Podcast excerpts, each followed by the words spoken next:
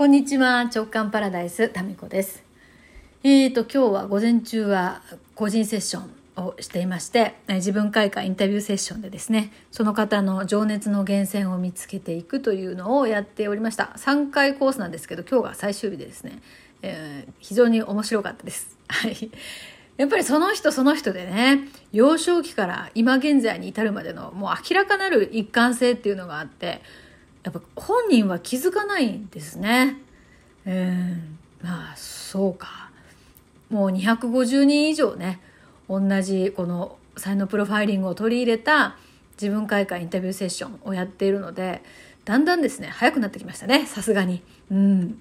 一貫性はここだな、みたいな。大体ヒアリングシートに浮き彫りになっているというね。まあ、事前にヒアリングシートをね、書いてもらうんですけど、まあ、そこに書かれていることで、大体こう、うん、見えてくるものがあるんですけど、それを3回インタビューでね、聞いて、固めていくと。明らかに、ここだろっていうのを見つけていくっていう作業をやっておりました。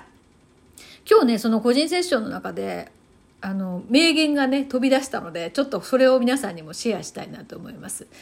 えー、その方がですねなんかその職場で、まあ、職場はそんなにその何て言うかないやいやっていう職場じゃないんですけどあのまあいろいろね会社員だと時々もう思うようにならないことってあるじゃないですか。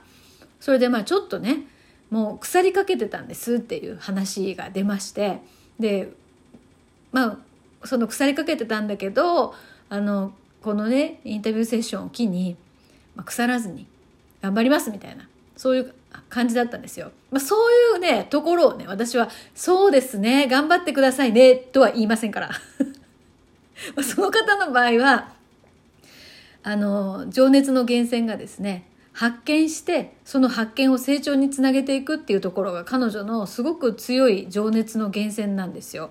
でそんな方なのでねあの、まあ、ある意味腐らずに頑張るっていうのはですね面白くないわけですよ。どう面白くないかっていうと普通じゃない？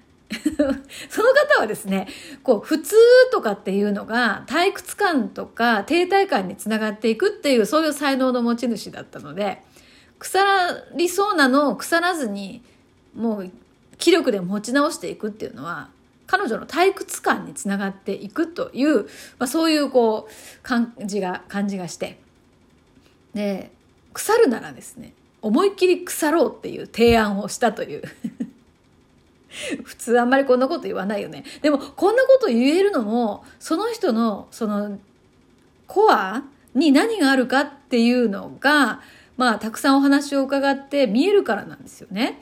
まあ、その方はだって見つけるっていう感覚とそこから見つけたものを成長につなげるっていうそういう、えー、才能ですからあの腐るなら中途半端に腐らずにとことん腐るっていうのが才能の開花の一つのですね道なんですよ。えー、面白いですよね。でなぜかっていうともう思いっきり腐ったらですね大丈夫その中に入っている種がその腐った先で発芽するっていうところで2人で大爆笑したんですよ。で、えー、生まれた名言が、腐っても発芽っていう お守りワードとして書いて貼っておきますって言ってましたね。腐っても発芽。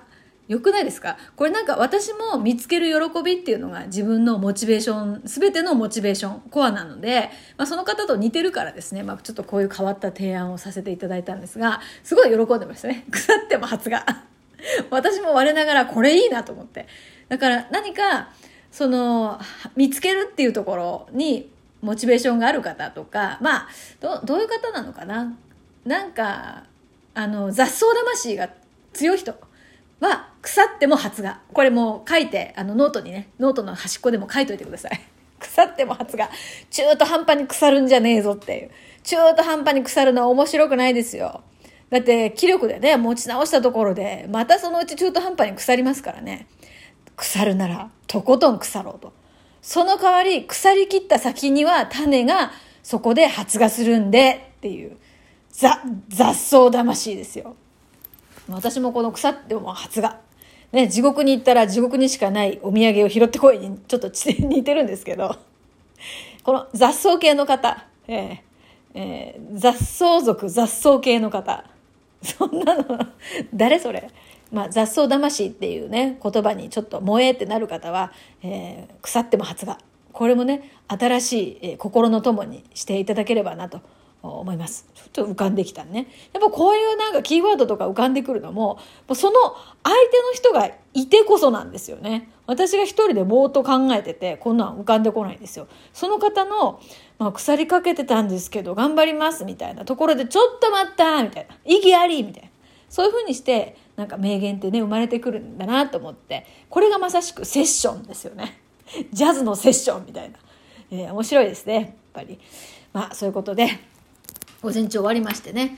で、午後、今からはですね、えっと、クラブ JK の夏の同窓会をですね、もう秋か、9月にやるんですけど、その会場の方と打ち合わせに行ってきます。はい。山の中にあるんですけどね、行ってまいります。えー、まあ、台風シーズンでもあるんでね、まあ、台風が来た時どうするの？とか、まあ、そういう感じかな？定員は何人ぐらいで、みたいな。それの、あの、最終的な、うん、契約条件を聞いてこようかなと思っております。はい。そして、じゃあ、ここからお便りご紹介します。えっ、と、織姫かおりん、あ、クラブ JK のかおりん、ありがとう。え昨日私が眠い眠いって言ってたことに関して、眠いのは満月のせいですね。ハート。14日の早朝3時に満月を迎えますよ。今回は月と地球が近づくスーパームーンなので影響も大きいです。13日の夕方から眠すぎると思うのでゆっくりお過ごしください。あ、ありがとうございます。そうか、昨日も、ま、あの月が明るかったですもんね。そうか、14日の早朝3時が満月なんですね。へえ、じゃあやっぱり月の影響を受けてるんですよね。13日の夕方ってもうちょっと打ち合わせ行って帰りの山道の運転気をつけなきゃね。ありがとうございます、かおりん。えっ、ー、と、心根の響さん。えー、昨日のね、うちの夫、ヨッシーがですね、セミの抜け殻を見て、うつセミと、うつセミだねって言ったっていうことで返して、え関して、へえ、うつセミって初めて知りました。ヨッシーちょっとかっこいいと思いました。や、やっぱり初めて知りましたっていう方もね、いるんですね。そうだよね。あんま言わないよね。えみかんさん、いつも元気をありがとうございます。えー、質問です。いつも楽しいトークありがとうございます。あ、はい。質問というかご相談です。中1の娘が吹奏楽部に入部し、テナーサックスを購入することになりました。素人でよくわからないのですが、思想、試しに演奏するね。思想したところ、楽器屋さんから、楽器は欲だから欲だからうん。お値段と演奏の実力は比例するとのお話でした。中高一貫校なので、6年間買い替えず同じ楽器を使うなら中級から上級モデル50万円のランクのものとのこと。親としてはお値段を張る買い物なので、一生楽しめるものにしてもらいたいと思いつつ、楽器を始めてまだ1ヶ月で購入は早いのか迷いもあります。タミコさんのご長男のホルンは、どんな基準で楽器を選ばれたのか、もしお答えいただけたらと、とても嬉しいです。よろしくお願いします。あ、そうですか。テナーサックス。かっこいいっすね。サックスはかっこいいよね。吹いてる姿がね。うん、楽器を買おうかどうかも迷っていると。で、楽器店の人からは、えー、お値段と演奏の実力は比例するとのお話でした。まあ、それは楽器店サイドからするとそう言いますよね。楽器店の方は高いのをおすすめするんで、私の場合どうやって選んだかっていうと、あの、さっぱり私もですね、その楽器の知識はなかったので、プロのホルン奏者の方を探して、その方に、えー、楽器の選定をしてもらったんですよ。で、その選定料っていうのはお支払いして、あの、一緒にですね、楽器を選んでもらいました。はい。そして、まあ、うちの長男もね、初めて結構すぐ買うっていうことになったんですけど、理由は、コロナ禍でですね、部活がもうほぼできなくなってしまって、学校の楽器だともう全然吹けないわけですから、まあ、家にいる間ですね、練習できるようにっていう、したいということだったので、それで購入しましたね。で、えっと、ど、どのクラス、本当楽器はね、ピンキリですもんね。で、どの辺のクラスを選ぶのかっていうのも、そのプロのね、ホルン奏者の方にアドバイスをもらって、で、結局、息子とその、あの、プロの方がね、吹いて、で、最終的には自分で選んだものを購入しました。はい。で、まあ、一生使ってほしいなって、まあまあね、高額な買い物なので、そう思いがちですけど、まあ私の場合は、まあやめるならやめてもいいよっていうそういうことで買いましたねだから買ったからといってずっと、まあ、大事にしろよも言ってないですし買ったからにはやめるなよも言ってないですし、えー、まあやめる時はやめるでしょうっていう、うん、続いたらラッキーだよねっていう感じで買いましたね。でホルンってやめたらやめたでですね飾っといても綺麗かなっていうそのもし楽器としてのあの使用価値がねうちではなくなったら飾っておくもしくは売るということであの買いましたね。まあ売ったらいいんじゃないですか。もうやめちゃったらね。現実的には。ということも考えて買いましたね。だからまあそうだな。基準はプロの方の意見を聞きつつ本人がふ吹いて決めました。でなんかねあんまりその実力以上の楽器を持たせるっていうのもそのまあプロの方とのいろんなね説明の中で扱いにくいみたいなんですよ。やっぱりその実力実力に合ったクラスの楽器っていうのがある。というふうに私はこの説明から受け取ってやったらめったらこう高いものが必ずしも初心者にいいかっていうとそうでもなく安い楽器の方が使いやすいっていう面もあるそうなんですよ。